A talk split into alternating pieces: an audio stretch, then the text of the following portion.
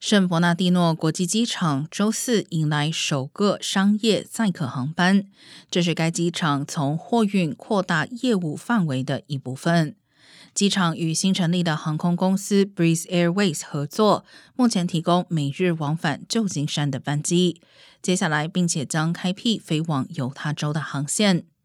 Breeze Airways 指出，在圣伯纳蒂诺机场搭机，旅客将不需要面临大排长龙的安检，停车费用也较便宜，但一样可以抵达方便的目的地。